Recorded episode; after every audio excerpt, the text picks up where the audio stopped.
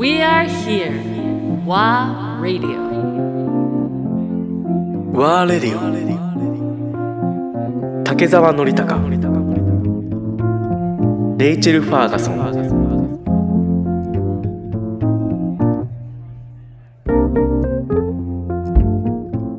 今ピークにある39今39歳だよね、はで南極その前人未到の南極に目指すっていうところは、まあ、ある意味冒険家人生の中での一つのやっぱり最大の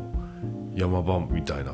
ところだよね。そうですねあの子供の頃からの目標だし今がやっぱり冒険家としては、えこの年齢っていうのは体力もまだまだあって経験もすごくある一番いい時、いやだって上村直美賞って言って日本の冒険業界では最高峰の一番名誉ある賞を今年6月に、はい、受賞した上村直美冒険賞。そうだよね。だからある意味本当に冒険家としてももう最高の頂に立ってるけどでもやっぱりもう一回チャレンジングするっていうその普通だったらさやっぱりあのまあ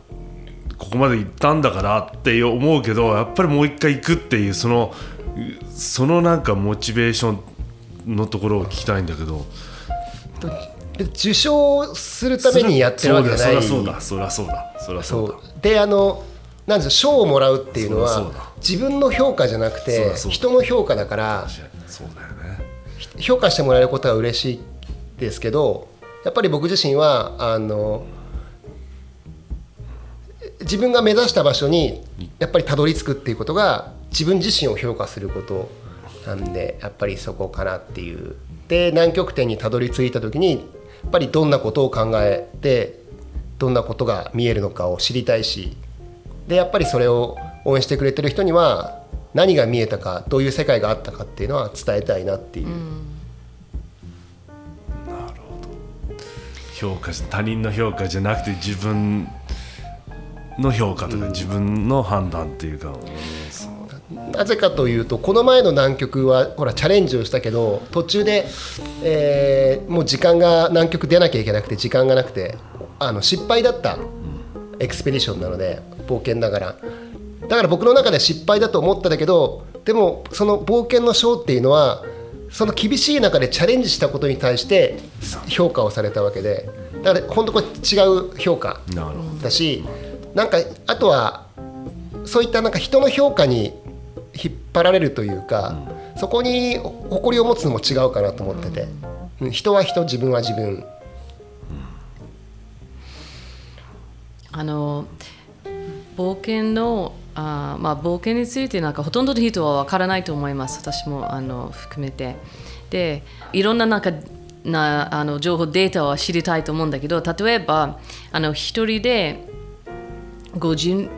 50日でし,、でしたっけ、はい。それはなんか全てのお水すべてのあの食べ物とか全部持っていかなきゃいけないですか？それとも誰かがなんか途中であってなんかこのあの、まあ、デリバリーとかすることとか、あの How does that work? であの技術は特別特別な技術もありますか？なんか一番かっこいい技術あののことも知りたいと思う。この中面白いのは少し教えてくれくださいますか？はい、えっと、僕がやってるのは2ヶ月分とかの食べ物とあと燃料を、えーソリに全部積んでで途中で外部からのリサプライ補給は受けないっていうスタイルをやってるからだから2ヶ月分の食料とかを積んだ120キロとかのそれを引っ張って。であの水は水はあのストーブでストーブっていうのは、えー、と日本語だと、まあ、コンロで溶かして雪を溶かして水を作る。だから燃料がすごく大事。でそれをこう計算をしてたくさん持っていってもそれが重くて動けないし少なくても途中で食料がなくなるっていうところだからそのうまくバランスを取る必要があって。であの途中で食料を飛行機で落としてもらうっていう方もあってエアドロップで。でもそれ僕はそれがあんま好きじゃなくてやっぱり自分が持ってるもので自分の目標のところまでたどり着くということがこれが冒険家としては一番美しいやり方。あの僕がやってる、えー単独で人力でだからで無補給っていうだからソロ、えーアンサポーティドノーリサプライっていうのが一番僕らの冒険家の中で美しいと言われるものでやっぱり自然そう、そこのやっぱりできれば一番美しいやり方でやるっていうのが、えー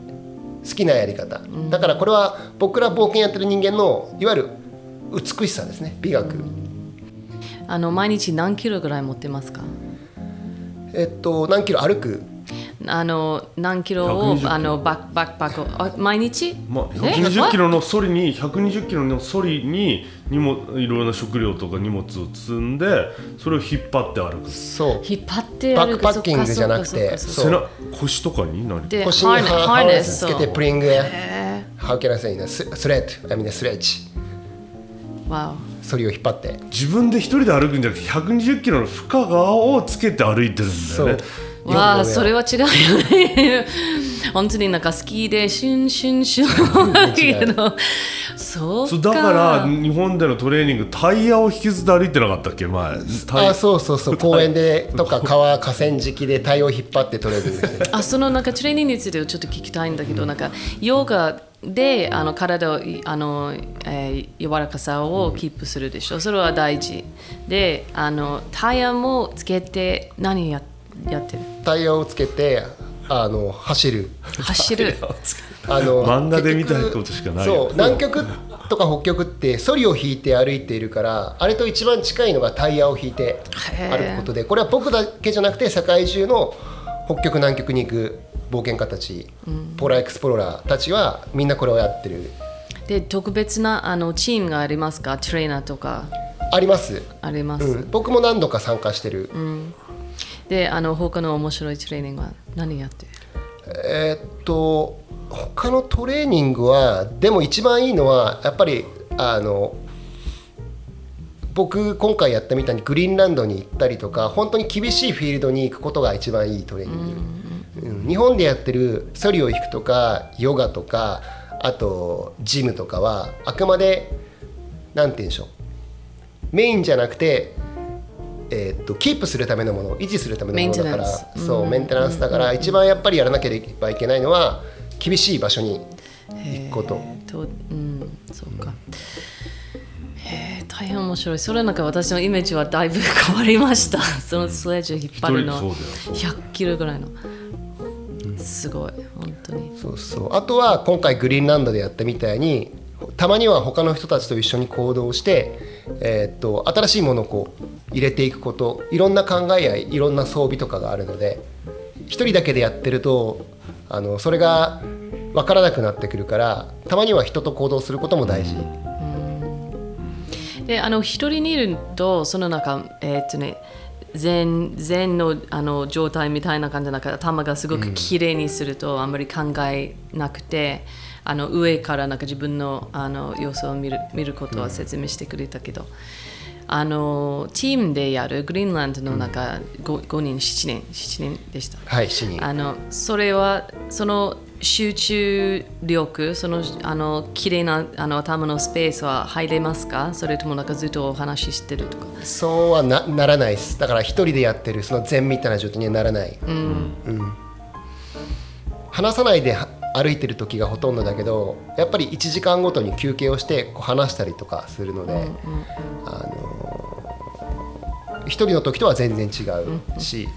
あとはあのメンタルを維持するのはメンバーがすごいみんなポジティブであればメンタルがいをキープするのはすごい簡単。あ。一人よりも。うんそうだよね。みんなこうジョークを言ったりとか。通じてますか？あの国はなんかあのあのみんなむず違う難しいのは分からない。コミュニケーション全部英語で英語。英語で、でも今回その英語が第一言語ファーストラングイッジの人がいあの一人しかいなかったからみんなそのなんていうのネイティブじゃないから分かりやすくて。楽楽だった。うん楽だそうだよね、全員が native English speaker だと、あのちょっと大変。それはそうだよね。であのジョークが多分全然分かんない。それはそう。それはそう。本当そう。本当